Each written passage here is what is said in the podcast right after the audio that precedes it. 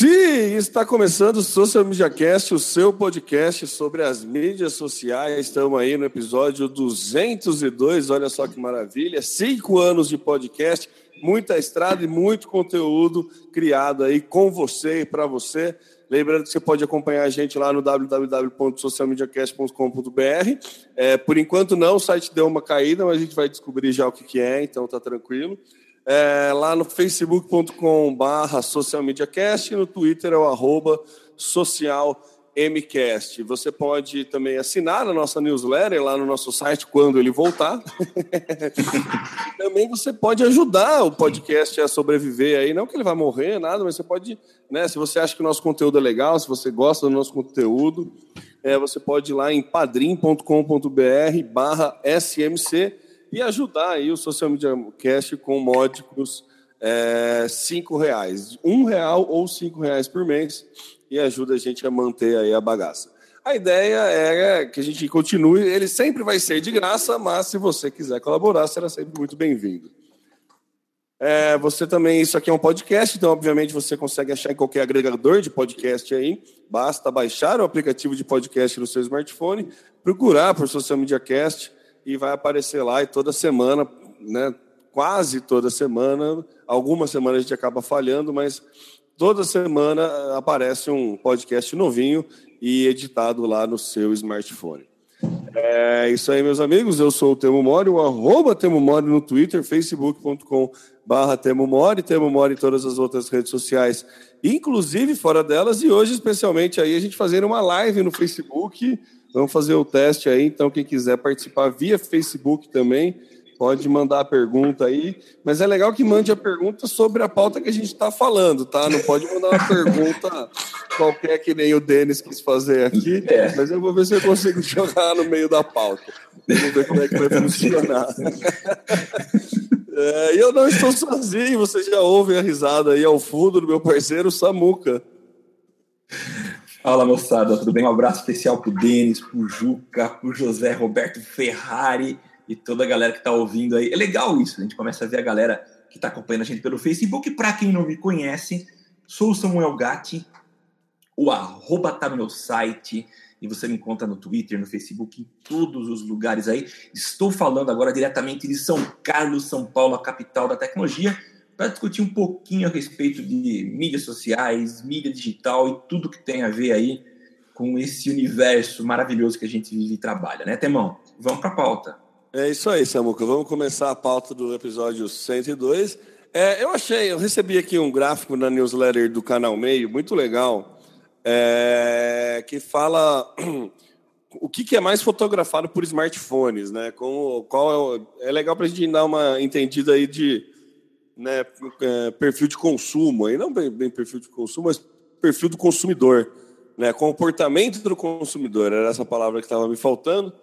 É, eu até compartilhei no meu Facebook esse, é, esse gráfico, vale muito a pena dar uma olhada, é bem interessante. E é, é, legal que a primeira posição, o que é mais fotografado por smartphone, primeiro, confesso que me surpreendeu um pouco, é, cenários. Cenários são a parte que é mais fotografada por smartphone, seguido por information, é, informações que você precisa lembrar. Né? Eu falei inglês, ah. não é porque eu confundo inglês e português, é porque eu estava lendo, você, tá? E tá em inglês. Você, foi, você não foi alfabetizado em inglês, não? Não, não fui, tô longe disso. É que eu tava lendo a pauta em inglês e daí eu li information e falei information, né? Ah, tá. Como vocês podem saber, como vocês lembram bem, eu não consigo fazer duas coisas ao mesmo tempo. Então, então em segundo lugar, o que é mais fotografado são informações que você precisa lembrar, né? Tipo um slide de uma palestra ou uma lista de mercado, um telefone, um cartão de visita. É... Tem bastante coisa. É, é, é interessante esse uso do smartphone. A gente faz isso mesmo, né? E outra coisa que eu achei interessante é que pet está na frente das crianças, né? Os cachorros, os animaizinhos de estimação são mais fotografados do que crianças. Depois é seguido por tá aqui adult family, né? Que daí eu imagino que, são, que é a família mesmo, sem as crianças, né? Não necessariamente crianças. Depois, é, olha que interessante, é, itens que você quer comprar. Você acaba batendo foto de itens que você quer comprar. Itens que você quer comprar tipo, para você mandar para amigo, para tirar dúvida ou para você pesquisar mais depois. Então é, é bem né? Esse, esse me surpreendeu de estar tá aí na, na, nessa lista, nesse top 10 aí. Daí depois é seguido por selfie com outras coisas, né? não só a sua selfie. Comida aparece. É, quer ver? Deixa eu ver. Um, dois, três, quatro, cinco, seis, sete, oito, nove. São onze itens aqui. A comida aparece antepenúltimo. Para quem é, a gente sempre tinha a brincadeira de que no Instagram só, você só conseguia comer se tivesse o Instagram, né? Porque todo mundo batia foto de comida. Já passou meio hype de fotografar comida. É, e também passou o hype de selfie. Selfie fica lá em último. Selfie só você, não mais nada no ambiente. Fica lá em último e depois tem um, outros, né? Que depois não tem nada muito específico. É... O que, que você achou, Samuca, dessa? Ó, é cenário, coisas para que você precisa lembrar, pet, criança, amigos, família, coisas que você quer comprar, daí selfie, comida e selfie sozinho. Que, que você achou desse, desse comportamento? Condiz com o seu comportamento? Qual foi a última foto que, está seu, que você tirou, Samuca? Uh, o item 2 que você citou aí, quando eu preciso lembrar de alguma coisa, estava conversando com, com um cliente ontem ele passou para mim um cronograma para facilitar, ao invés de ele, é, de ele me mandar por e-mail, eu falei, ele falou, tira uma foto, eu tirei foto e está aqui prontinho para relembrar quando eu quiser. Agora, me surpreende o fato de comida ter caído e tá lá embaixo hoje. Realmente teve um período, aliás, não só isso, selfie também. Foram dois momentos em que é, é, teve momento em que essas duas situações estavam realmente no topo da lista, imagino eu. Eu nunca tinha visto essa lista, mas selfie, fotografar comida, realmente é para mim é, é, um, é, um, é, uma surpresa ver que estão tão lá embaixo, né? Mas enfim, o comportamento vai mudando, né? Novas situações surgem. Algo que não se via no passado era tirar foto de palestra. Então hoje você não não necessariamente você pede mais o o que se manda o PPT, né? Você vai tirando foto. Toda palestra toda registrada lá. Enfim, são comportamentos de uso de, de da, das, das máquinas, das máquinas, da, da, do recurso de foto dos smartphones, né? Legal. Samuca, você como docente aí, tem muito aluno que bate foto de, de lousa, de, de, de slide, assim? Tem, tem bastante. Tem. Como eu já disponibilizo então, toda, toda minha, as minhas telas já, já vão para o site, é, é menos. Mas algumas telas específicas com informações importantes eu vejo que os alunos fazem questão de fotografar, além depois de baixarem. Algumas uhum. frases, algumas coisas legais que chamam a atenção realmente são, são fotografadas pelos alunos. Ah, Palestra, muito. Palestra eu vejo demais isso. É, palestra normalmente quando você põe gráfico e dados e coisas assim, a, é. galera, a galera tende a fotografar mais mesmo. É, eu também percebo esse tipo de coisa. Ah, maravilha. Lembrando que vocês que estão acompanhando a gente aí no Facebook, a qualquer momento pode, pode mandar uma pergunta aí, é, preferencialmente no assunto. Mas vamos aí, vamos, vamos, vamos fazer funcionar a bagaça aí. É, respondam aí no Facebook qual que, que foi a última foto que vocês tiraram. É, enquanto isso, a gente segue com a nossa pauta. O Facebook está se aproximando um pouco mais do LinkedIn, Samuca? Pois é, Temo. A gente tem percebido que não é só o Facebook, mas é, já vi outros movimentos, é, outros movimentos no sentido de é, oferecer soluções que hoje só são oferecidas ou são oferecidas de forma mais consistente pelo, pelo LinkedIn, né? Para quem tem, é, não tem ou tem pouco hábito, só vale a pena relembrar. O LinkedIn é uma ferramenta, talvez a principal ferramenta uh, de relacionamento profissional. Ela deu uma, um grande passo há alguns anos, quando possibilitou de você poder postar conteúdo, né? Então, ela deixou de ser simplesmente uma ferramenta de exposição de currículo e passou a oferecer outras possibilidades, né? Que enriqueceram é, o currículo, estabelecer um relacionamento mais próximo entre os perfis. Mas é claro, fica parado no tempo, ou não tem talvez um, um, um salto muito grande, a gente vê que começa a perder espaço. O Facebook não anunciou, mas foi descoberto por uma por uma pessoa, ela viu que existem uma desenvolvedora, Jane Manchun Wong, ela descobriu por acaso que o Facebook está trabalhando numa ferramenta que mantém muita semelhança com o LinkedIn. Alguns recursos que, que virão serão a possibilidade de você colocar detalhes a respeito da sua vida profissional, você vai colocar as experiências que você teve, as empresas onde trabalhou, cursos que você fez de aprimoramento, além de foto, contato, uh, enfim, são informações que geralmente a gente coloca no LinkedIn. Uh, agora, pode ser que em breve o Facebook libere para a gente colocar lá.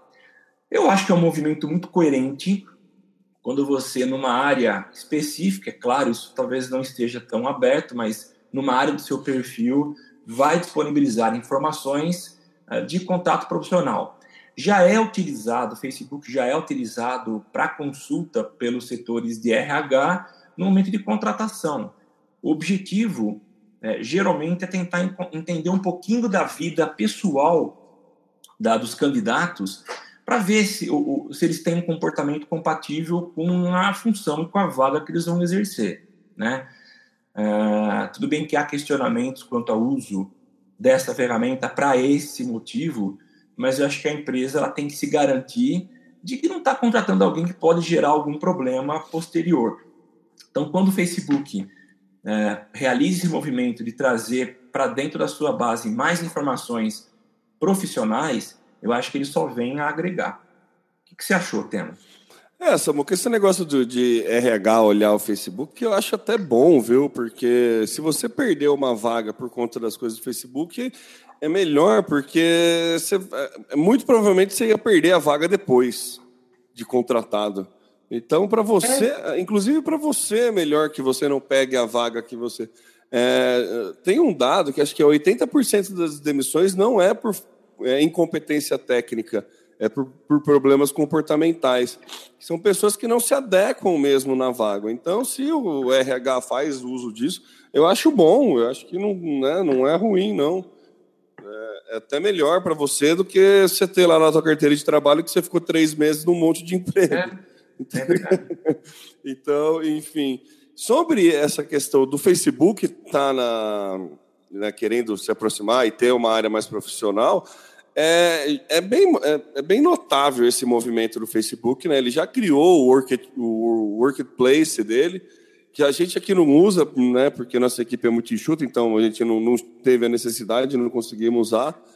Mas já é um ambiente corporativo, de, é um ambiente de comunicação corporativa é, do próprio Facebook, né? Uma plataforma que o Facebook disponibiliza para trabalhos corporativos. Então ele tem essa necessidade de, de, de ele tem esse interesse em ter um braço nesse ambiente.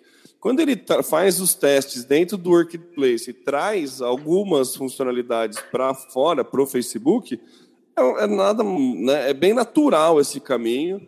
E eu acho bem interessante. Se você, por exemplo, você pode ter, tem lá o teu sobre, tem as suas fotos, tem os seus vídeos, você tem um currículo, alguma coisa que você Sim. pode colocar coisas profissionais. É, é, escrevo no blog tal, faço podcast, é, coisas extracurriculares que você faz, atividades que pode ajudar você a, a, a pessoa que vai entrar na sua página ter mais uma noção do seu perfil profissional. É, Terça-feira passada, inclusive, eu fiz uma live falando disso, né, de como você né, se vende no Facebook, o qual se o conteúdo que você publica no Facebook é, deixa claro a tua profissão e o que você sabe fazer. Né? Então, acho que o Facebook de, de, trabalha isso e é, traba, ajudar nesse ponto é bem bacana, é bem interessante. É, e acho que é bem natural que o Facebook vá para esse lado. Ele podia né, ser tão bom e substituir o currículo Lattes, né, Samuca? O que, que você acha? Ou, é, eu também acho. Ou o currículo Lattes dá uma modernizada, porque desde que foi criado é o mesmo formato. Para você atualizar, é, é muito complicado, ele é pouco intuitivo, ele é muito travado. Então, eu concordo, talvez trazer para o currículo Lattes. O problema é que tem muita gente que tem resistência ainda a Facebook. Né? Eu conheço muitos colegas da minha área, uh, colegas professores, que não querem, não pensam em ter uma conta no Facebook. É, talvez por preocupação de privacidade. O Denis fez uma pergunta que é, que é interessante aqui, ó. Uma vez que a vida que se posta nas redes sociais é tudo mentira, entre aspas, a empresa que acreditar no que ela está vendo ali não seria um tiro no pé? É, o Denis, a empresa de RH que analisa esse tipo de coisa, ela deve ter um certo critério para não acreditar em tudo, né? Eu não, não, é. não, entendo direito como é que é esse critério, mas faz muito sentido. Você não pode, ah, só porque o cara foi marcado numa foto bêbado, ele não pode trabalhar, não, não significa que ele é um mau profissional e não sabe trabalhar em equipe. Às vezes, muito pelo contrário, né? Se o cara tem vida social, ele pode ser um bom, uma boa pessoa para trabalhar em equipe. Então, assim, eu acho que deve ter um critério, sim, nessa seleção. Eu acho que é muito mais do que o Samuca falou. É, é um, um plus, assim, a galera olha a rede social e adequa com o perfil, e não usa a rede social como classificatório.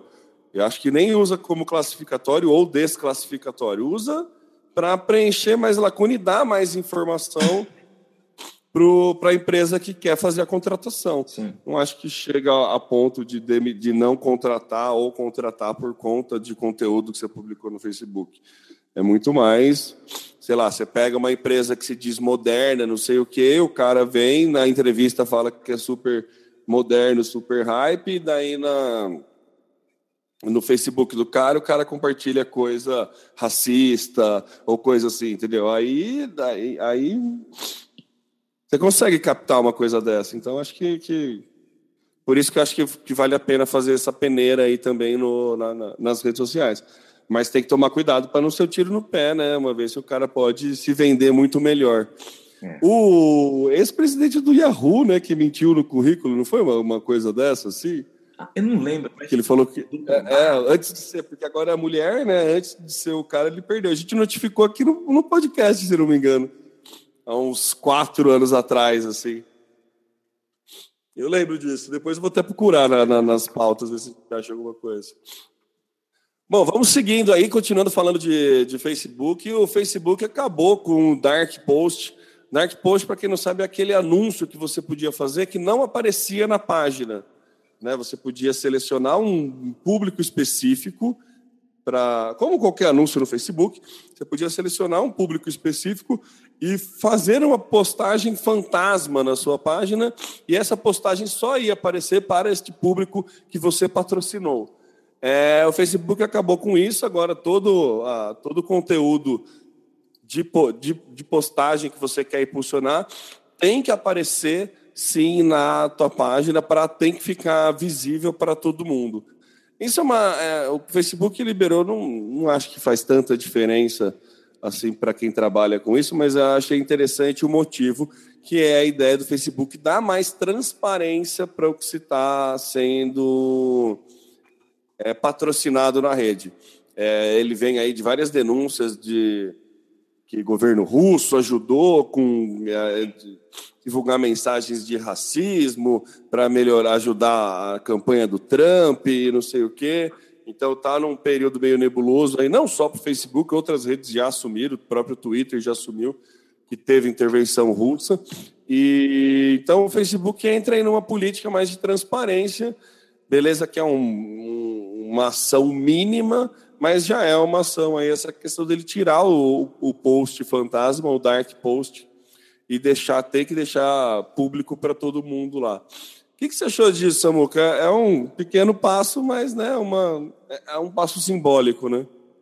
É simbólico, mas eu confesso que é, em algumas estratégias o uso de Dark Post era interessante. Eu cheguei a usar bastante, mas recentemente não estava usando não, viu?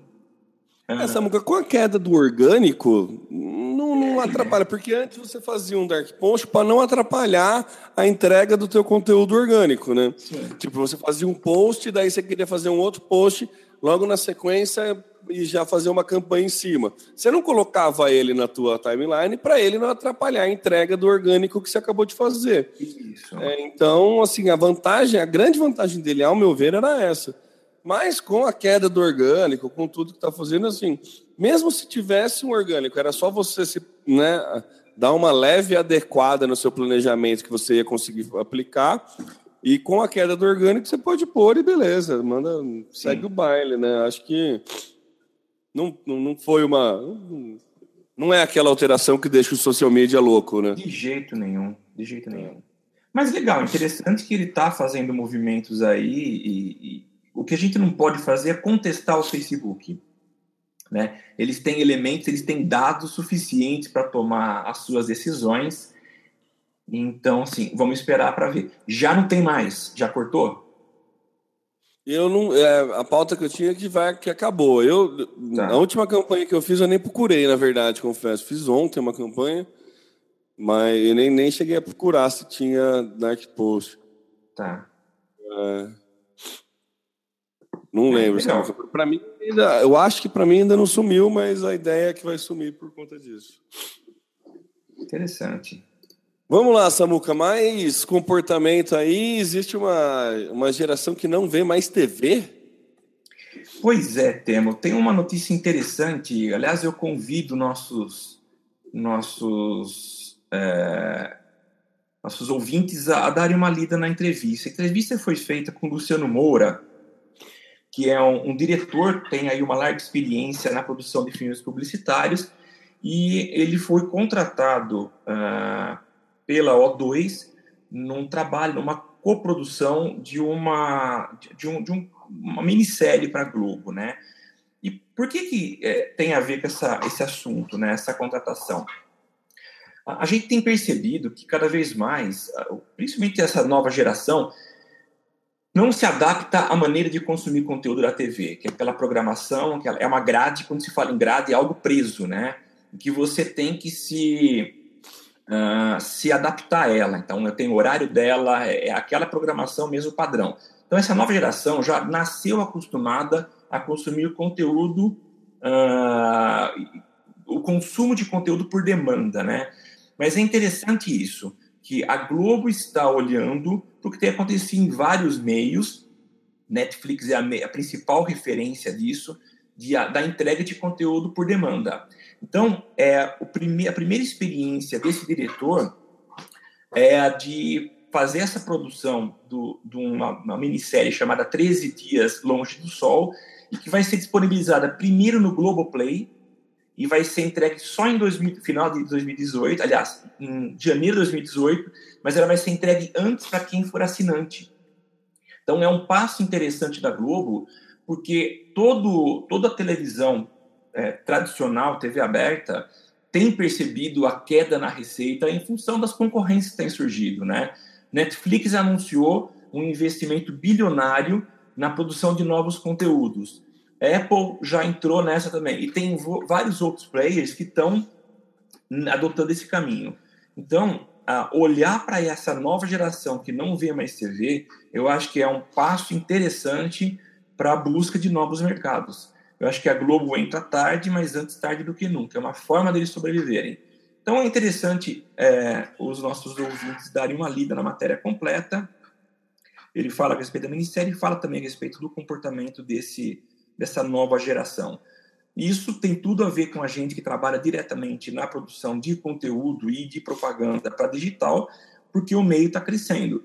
É claro que cada vez mais a gente vai encontrar aí é, os leilões cada vez mais inflacionados, né? a gente já tem percebido isso, custos mais altos na hora da contratação de propaganda digital.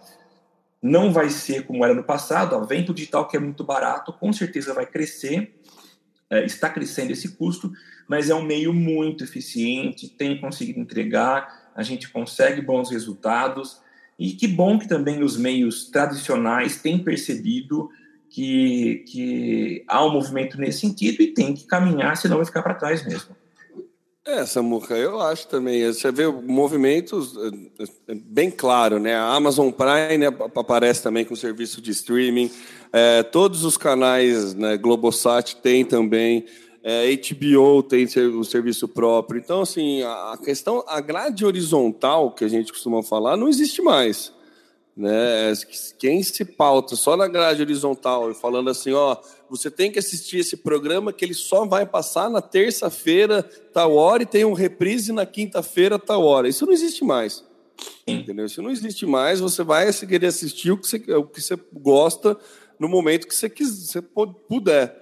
Então, por Sim. isso que é importante ter esse, esse, é, é, esse esquema do streaming, essa, é, essa opção do streaming, na verdade, para você poder assistir o que você quiser. A Globo já vem, entra bem com a questão do streaming, já é, como você falou, está fazendo essa parte. A gente pode perceber também o movimento de players para é, botar o seu conteúdo nas Smart TVs, o próprio Facebook lançando o Watch TV deles, que é conteúdo que, na verdade, tem um aplicativo de TV que é só para vídeo, para você poder transmitir vídeo do teu aplicativo do Facebook para a TV. Você já consegue ver, porque isso já é muito comum.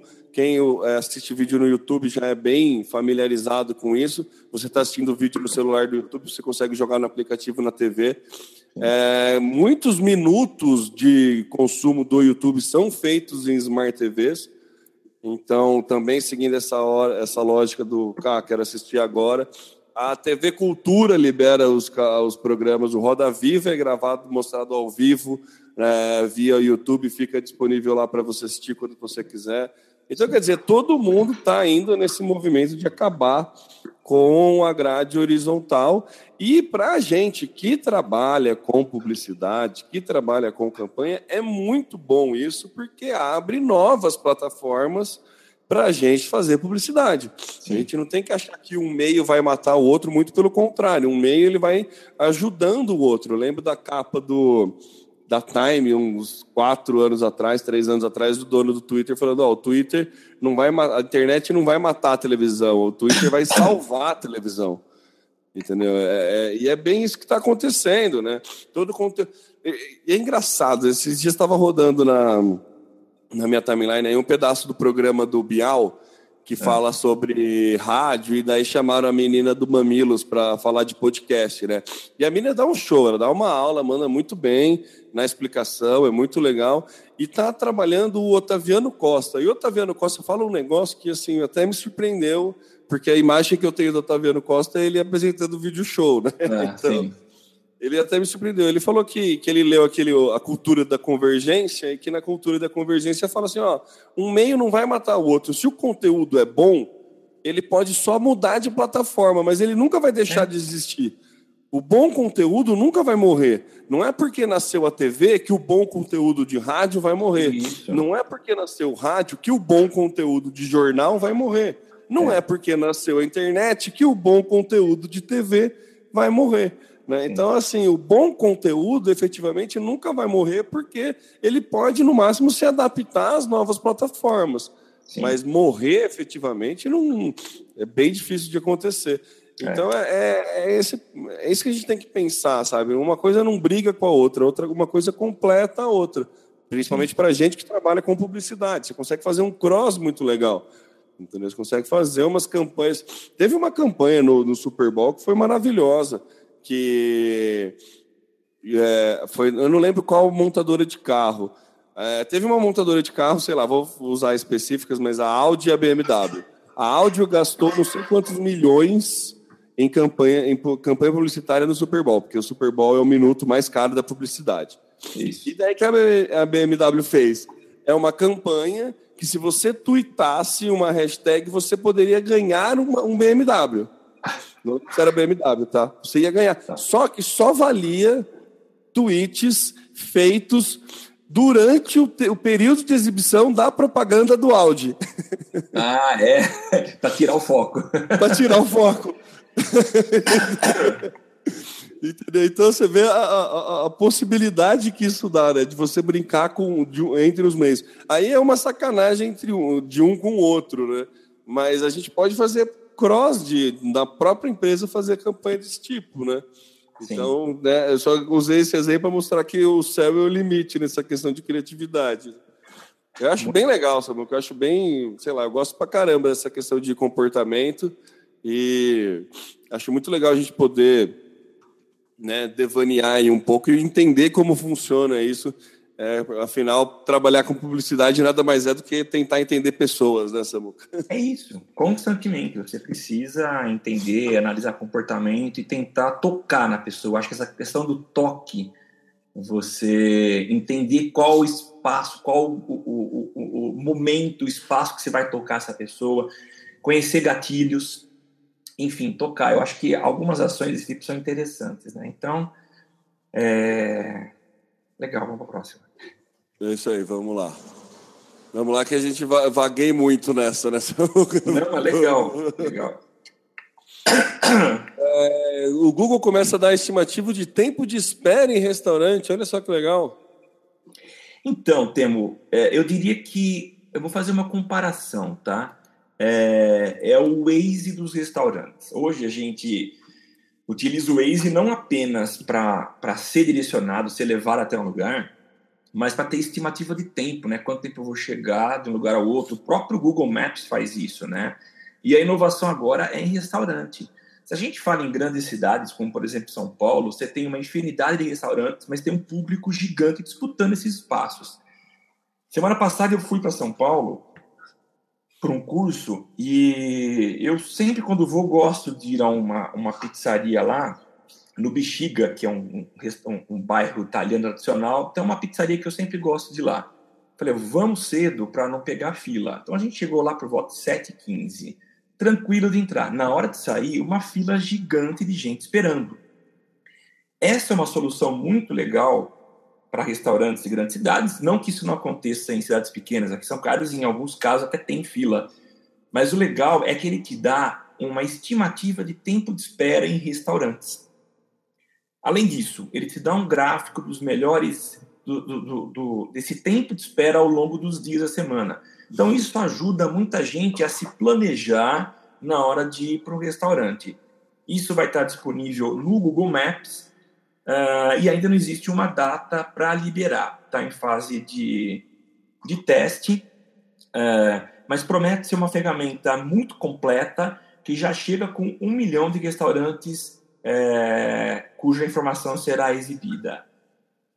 Você costuma frequentar muita fila de restaurante, Temo? O que você achou da novidade? Olha, Samuel, que eu gosto de evitar filas de restaurante. Então, essa novidade é bem interessante. O Google Maps, quando você bate o nome do restaurante, ele já fala mais ou menos a quantidade de, de, de tráfego né, dentro do restaurante. Né?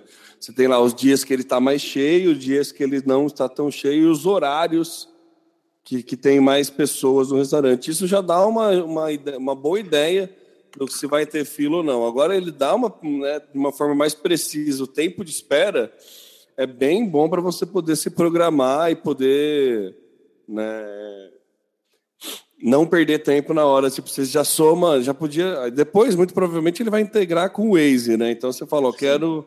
Tô na minha casa, eu quero ir comer a pizza no Bexiga. Tá, então eu vou chegar em casa às 10 e meia da, da noite na volta. tipo, vai ser loucura, mas bem, bem interessante. É. Funções, funçõezinhas muito úteis que o Google coloca. Uma nova funçãozinha muito útil que o Google coloca, vai liberar aí é o pagar com o Google. Olha só que maravilha.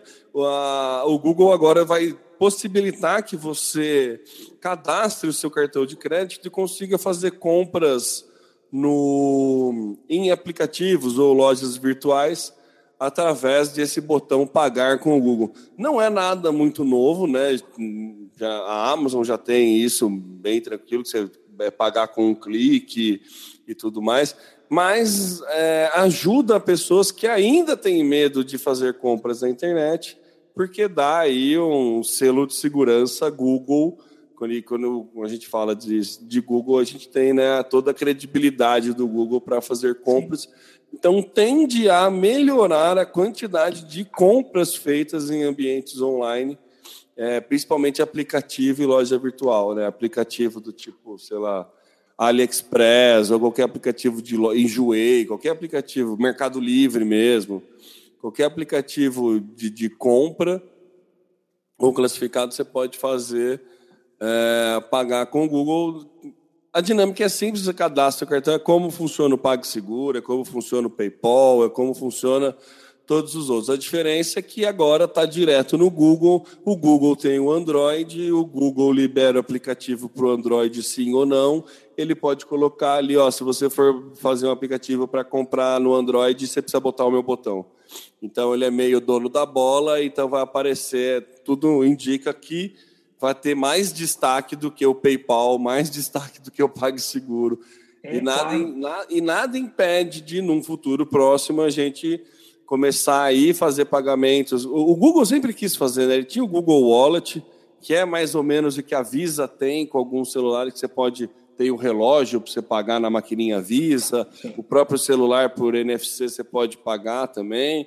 Então, nada impede de, num segundo momento, aí o Google lançar uma maquininha de cartão de crédito do Google para estabelecimentos físicos e você poder receber. Vantagens disso. Para o usuário, a vantagem é a comodidade pura e simples.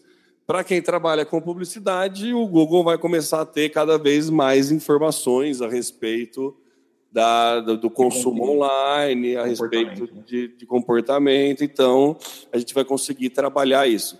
Então, a gente vai saber por exemplo, o dono do restaurante vai saber os dias que está mais lotado, o tempo de espera e vai ter mais precisão para saber o ticket médio dele ao longo das horas e como ele pode fazer campanha para aumentar isso. Então, é uma grande vantagem. E quando a gente fala de Google, a gente sabe que eles não normalmente não entram para brincar nessa muca. Não, não entram. Legal, né? Tem, eu achei muito legal isso tem tudo a ver com aquele, aquela ideia de que a gente não sai de casa sem a carteira e sem o celular. E começou-se de um tempo para cá a falar de que eu saí, poderia sair sem a carteira, mas o celular não, eu volto para buscar. Isso começa a se tornar mais real, porque é, a carteira geralmente era para pagamento e para documento. Documento já, já alguns tipos de documentos já estão se tornando digitais, como por exemplo CNH. CNH já começa, acho que a partir de 2018, você vai ter uma versão digital com QR Code e caso seja parado em alguma fiscalização, o, o, fiscal, o guarda, vai poder consultar a partir de um QR Code. Então já solucionou a questão de documento. O outro passo era o pagamento. Então, com essa entrega, o Google abre mais uma, uma possibilidade de popularizar o método de pagamento e eu não vou mais precisar sair de casa com a carteira, eu vou ficar apenas com o smartphone. Uh, eu li há um tempo atrás que parece que esse sistema do, do Google, que se assemelha também muito ao que a gente já tem com PayPal, com PagSeguro, já está disponível em algumas lojas do Brasil. Parece-me que Magazine Luiza eu já posso comprar. E o iFood né? também parece. iFood também. É.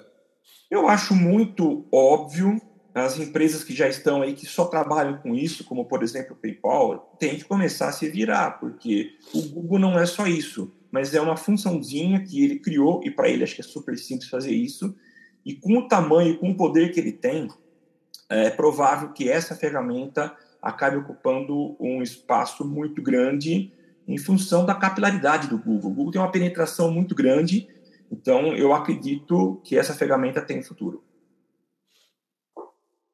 Ó, inclusive, a gente falando de, de PagSeguro aqui, tem uma reclamação formal do Denis, ó, falando em PagSeguro, de seguro não tem nada. Fizeram três compras no meu nome, entrei em contato com eles e não me responderam até hoje. Ele, ó, compras acima de mil reais. Caramba! Teu limite tá bom, hein, Denis? É. não, na verdade, é, tem. Não sei, eu nunca tive problema com PagSeguro, não. Pouca. O problema que a galera tem é a maquininha não ter sinal ou coisa assim, mas de, de cancelar coisa no cartão, nunca tive problema, não. É, eu também não. Mas o que chama atenção nisso tudo é realmente é o limite do Denis. Pô, brinco, o cara tá sofrendo lá e a gente vai Brincadeira do Denis. Né? Coraçãozinho que você viu, cara. É, essa pauta aqui eu vou ler da forma que o Samuca colocou na pauta, tá? Para não, não, não parecer suspeito. Mande seus nudes para o Facebook. Claro, como publicitário, a gente precisa dar uma caprichada nisso para chamar atenção, mas então é, é, exatamente isso. E eu não tô, eu não tô, eu me assustou quando eu li isso aqui. Eu fui, eu vou ler agora a, a, a, o título original. Facebook pode pedir nudes de usuários para combater pornô de vingança. A gente já comentou sobre esse Nossa. tipo de vingança, que é terrível, que é quando o, alguém divulga a foto de uma ex-namorada, fotos íntimas de uma ex-namorada ou ex-namorado nas redes sociais, com o objetivo de, de uma vingança, né? Função de um término de relacionamento, seja lá qual, qual for o motivo. E esse é um problema, né? É um problema seríssimo e o Facebook vem agora com uma solução é, que, no mínimo, parece estranha. Para combater fotos, é, esse tipo de foto, o que, que eles estão uh, recomendando? Que você mande através do Messenger. Então, vai ser criada a ferramenta para isso. Por enquanto, está sendo testado na Austrália, se eu não estou enganado. Então, você vai fazer o upload via Messenger das suas fotos em que você aparece, diríamos assim, mais à vontade. E o Facebook, ele vai é, eu vou usar uma linguagem simples, ele vai embaralhar essa imagem, então ninguém do Facebook vai ter acesso a essas imagens, pelo menos é o que eles dizem, e eles vão criar um hash, que seria um tipo, um código específico para essa foto. Se alguém tentar divulgar essa foto, ele não está dizendo publicação aberta, mas se alguém tentar compartilhar através do Messenger, toda foto que for upada, for é, é, publicada, ela vai também ser criptografada e, naturalmente, por ser a mesma foto que alguém já mandou para o Facebook, vai receber o mesmo hash. Então, ela vai ser bloqueada e não vai ser entregue. O que se pensa, o que se imagina que isso seja também estendido ao WhatsApp, que talvez seja hoje uma das principais ferramentas para a propagação desse tipo de conteúdo. Então, por mais que pareça uma solução estranha você mandar os nudes, uh, é, é, é, faz muito sentido. Então, se vou dar, colocar um caso hipotético aqui, você fez uma foto sua e mandou para alguém. A garantia que você tem de que essa foto não será publicada nesses meios é você subir isso para o Facebook. Então, é uma solução que ainda está em fase de, de, de teste, vai gerar muita desconfiança, mas talvez seja uma solução é, estranha, mas inteligente de inibir, de coibir esse tipo de vingança que é muito comum e que talvez quem faça não tenha ideia do estrago que causa na vida das pessoas. Tá? É, Samuca, na verdade ele está querendo criar um banco de dados de nudes para poder é apagar, basicamente, num, num termo mais técnico. É é, eu acho bem estranha essa forma, essa, essa essa forma de. Faz todo sentido, é muito lógica, é muito racional, mas eu acho bem estranha e não acredito ter muita aderência. Se a promessa fosse conseguir, inclusive, tirar nudes do WhatsApp, aí eu acho que poderia poderia rolar. Porque o Facebook ele já tem um algoritmo, já tem os robozinhos lá que não deixa publicar pornografia por mais que publica, fica um, um, tempo curto. Beleza, que esse tempo curto já é o suficiente para alguém pegar, salvar e, e mandar. Mas a grande disseminação, pelo menos no Brasil, é por via do WhatsApp. É. Então, se ele conseguisse bloquear no WhatsApp, aí eu acho que poderia ser um recurso que passa a ser interessante, inclusive para pessoa que já teve nude vazado. É. Por exemplo. Você já teve o nude vazado, não vai custar nada você mandar um outro lá no, no Facebook para tentar acabar com isso. Então, acho que é pouco ortodoxa a solução, mas parece ser uma solução. Estranha, mas parece ser uma solução. Mas eu não, não sei o quão confiável, com a vontade as pessoas se sentiriam para mandar isso. A gente sabe que vira e mexe tem vazamento de dado, então eu acho muito mais fácil isso acontecer caso alguém já tenha sido vazado do que a galera, ah, vou por precaução mandar um nude lá para o Facebook. Eu acho meio, sei lá, meio estranho. É. Mas enfim, Mas, é, né, é aquele negócio, é, enfim, é um movimento do Facebook querendo acabar com uma coisa tão, um assunto tão sério aí, com um problema tão sério que é o revenge porn, né? O é. pornô de vingança. Vamos aguardar. Seguindo com a nossa pautinha aqui, Twitter agora dobrou os caracteres e já liberou os 280 toques nossa, 280 toques foi velho falar, hein? Foi velho. Para quem não sabe, a quantidade de toques que você conta é nas aulas de datilografia, quando você fazia aula de datilografia. É. Eu não cheguei a fazer, mas eu estudei umas apostilas de datilografia para você tentar fazer não sei quantos toques em no tempo mais curto, então não lembro direito, mas era, era na época que, que se trabalhava com máquina de escrever, sabe? Esse Mas, computador, ó, esse computador que já imprime, é isso.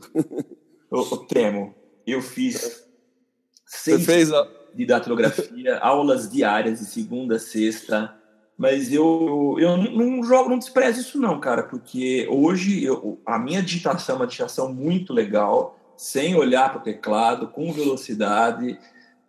Não desprezo. acho que a, a, grande vantagem é o não olhar para o teclado, né? É. é não olhar para o teclado é muito. Você poder ler um texto e já ir, já ir repassando ele, isso é, é muito bom. Eu, eu, eu travo, eu não consigo. Eu preciso pensar, sabe? Eu, mas enfim, o Twitter liberou 280 caracteres, Samuca. Vamos lá então. É, eu sei que muita gente cri criticando isso desde o momento em que eles anunciaram que aconteceria isso, houve críticas, mas essa mudança ela foi pautada em, em, é, em dados, né? Eles tinham informações que davam é, sustentação a, a essa tomada de decisão, que é aumentar o número de caracteres. Isso já tinha acontecido no, nas DMs, né? E agora está na timeline. Você agora pode publicar até 280 caracteres. E o que eu acho interessante que justifica, e com certeza uh, ao longo das próximas semanas, talvez a gente tenha ainda pessoas chegando ao limite dos 280 caracteres, ou seja, abusando na quantidade deles. Mas o Twitter já tinha feito testes dessa liberação em outros países e o que eles perceberam era que no primeiro momento da liberação existia realmente um pico no uso de caracteres, mas que ao longo das semanas as pessoas é, voltaram a fazer tweets de forma moderada na quantidade de uso dos caracteres. E eles colocaram um gráfico de uso aqui que serve meio que como um alento para a gente é, e para tranquilizar de que não teremos aí textões sendo publicados no Twitter. Olha que interessante. Uh, apenas com 140 caracteres disponíveis, 9% dos tweets atingiram o limite. Então, uh, deixa eu ler um outro dado. Com, é, como resultado, apenas 1% dos tweets com o limite dobrado atingiu os 280 caracteres. Entendeu? Uh, liberando 280, apenas 1% chegou no limite. Uh, desse resto, a maioria permaneceu nos hábitos de postagens curtas, com apenas 5% do público passando dos costumeiros 140 e 2% chegando aos 190.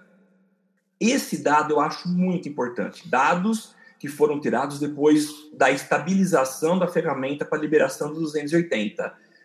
Eu acho que o tweet, com essa expansão do número de caracteres, tornou o hábito da postagem mais confortável e nós não teremos o problema de exagero. Isso é o que eu espero. Varia, claro, de país para país. O brasileiro tem um comportamento diferente dos demais países, mas acho que uh, vem para dar uma acalmada na gente que pode imaginar que o Twitter vai se estragar com essa liberação.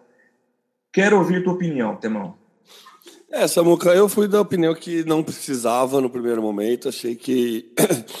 né, a gente é muito saudosista com o Twitter, né? Eu acho que estava com o problema dele achando que podia descaracterizar a plataforma e tudo mais. Sim. Mas é, se a gente começar a ver todas as pautas que a gente já conversou aqui, é todo o movimento do Twitter para liberar mais espaço. Primeiro, o retweet é, comia tudo espaço, daí agora você pode retweetar e escrever o que você quiser e não, não atrapalha nada. Começou com os links, na verdade, né? Primeiro você tinha que encurtar link, né? Os encurtadores ficaram famosos por conta do Twitter. Você tinha que encurtar o link para ocupar menos caractere. Daí depois os links pararam de ocupar caractere. Daí depois liberou espaço na DM. Na DM, você, na, na direct message, você pode mandar um monte de o texto que você quiser. Então, assim, o Twitter ele tinha uma necessidade mesmo de dar mais espaço. E essa necessidade não necessariamente condiz com o, a, a, o volume de mensagens com mais de 140 caracteres. Né? É. Eu acho que ele não, não significa que vá aumentar o volume de mensagens com mais de 140 caracteres. É, eu, por exemplo, assim, se você pegar todos os meus tweets, é tudo muito curto, sabe? É tudo, nem, nem o 140 direito usa. Poucas é. vezes eu tenho que voltar e dar uma editada, dar, dar uma melhorada no texto. Tá. Né? Então, assim, eu acho que melhora mesmo a, a, navegação, não vai atrapalhar a leitura, não, não, é, não vai estar tá longe de ter textão. O Twitter vai continuar sendo uma plataforma de consumo on time e rápido. Sim. Não acho que vai deixar o Twitter mais lento por conta disso. Não acho que a tua teu consumo do Twitter vai demorar mais. Tá. Então, seu acompanhamento de hashtag, por exemplo, não vai travar em, por conta disso. Sim. Então, acho que é, é, o que você falou. Se o Twitter fez, é com base em estudo, é com base em, em muito dado.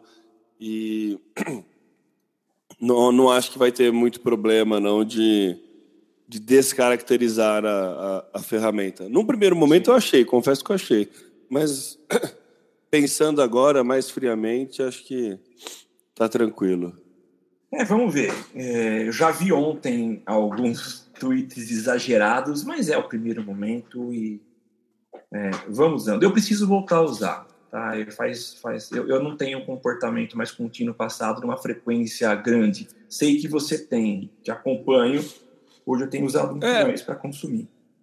É, eu consumo bem, eu vou bem nas hashtags, eu sempre. Eu faço, a busca do Twitter é muito boa, né, Samuca? Eu gosto muito da busca do Twitter, Sim. sempre que, que aparece alguma. Principalmente para a parte de esporte, que é super especulativo, né?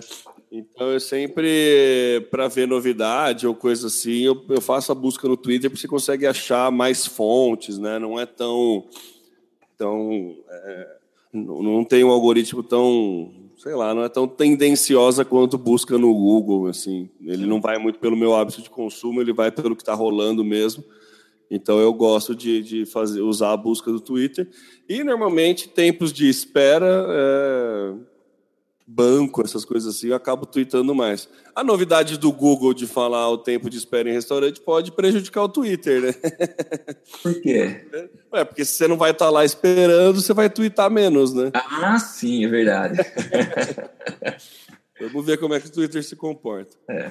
Bom, beleza, Samuca. Só mais uma última aí para fechar, mais para citar. Assim, teve um, um aplicativo falso do WhatsApp rolando na Google Play, né? Para quem tem Android aí e fez mais de um milhão de vítimas. Então a gente tem que tomar cuidado com tudo que a gente baixa. E aí que é bom a vantagem da gente ser, ser, ser velho no, na, na questão de internet. Porque tudo que a gente baixava no Windows antigamente, a gente ficava com um receio, né? Sim. a gente nunca acreditava em nada, passava uns três antivírus, porque sempre travava, dava um monte de coisa, então a gente era bem desconfiado. É. É, a, gente, a, gente, continua desconfiado. Né? Essa, essa é a vantagem. Mas a gente precisa. tem que ser. Precisa, é, essa é a conclusão. Você precisa ser desconfiado quando você vai baixar alguma coisa, sabe? Vê lá as avaliações, vê o que a galera está falando, vê quantas estrelas, é. vê se tem reclamação. Faz uma pesquisa mais rápida, porque esse falso Android aí, esse falso Android, não, desculpa, esse falso WhatsApp conseguiu infectar uma galera. Não está mais, já foi tirado da, da, do Google Play, não está mais disponível lá para baixar, mas era é um malware aí que podia causar algum dano para o teu, pro teu teu celular, ou você perder algum dado, alguma coisa assim, a gente sabe, né? O quão perigoso isso pode ser. Então, então todos aí donos do Android pode ficar tranquilo, mas fiquem desconfiados. É, temo, é, essa é a minha crítica uh, ao, ao, ao, Google Play, né?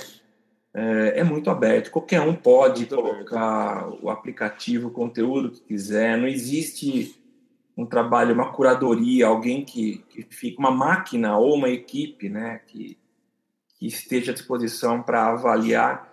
Então, é, é, é, é complicado, é muito complicado isso, porque muita gente que confia, pô, estou comprando numa loja séria, acaba se complicando numa dessa, né, e comprometendo, às vezes, o, todos os dados que tem no smartphone, acaba, é, pode ter sido, pode ser afetada com phishing, tem muita muito bandido aí que acaba usando essas, esses recursos para poder invadir uh, os smartphones, enfim, é muito complicado isso. É, também acho. É, o próprio o Google acaba se queimando um pouco aí. É que ele nunca teve um problema tão muito mais sério. Mas acho que ele podia fazer o movimento. É a desvantagem, né, de deixar aberto, né? Você deixa muito aberto. A vantagem é que você ganha tempo, né? É, é, tem muita gente, você, você abre muito espaço para muita gente desenvolver para você, mas Sim. você abrindo muito espaço para muita gente desenvolver para você, você acaba abrindo espaço para pessoas de índole duvidosa aí a, é, pro, é, desenvolver para você. Então é, é um probleminha. É, mas acho que é isso, né, Samuca? É isso. Aqui você aparece, aqui você acontece. Social Media Cast.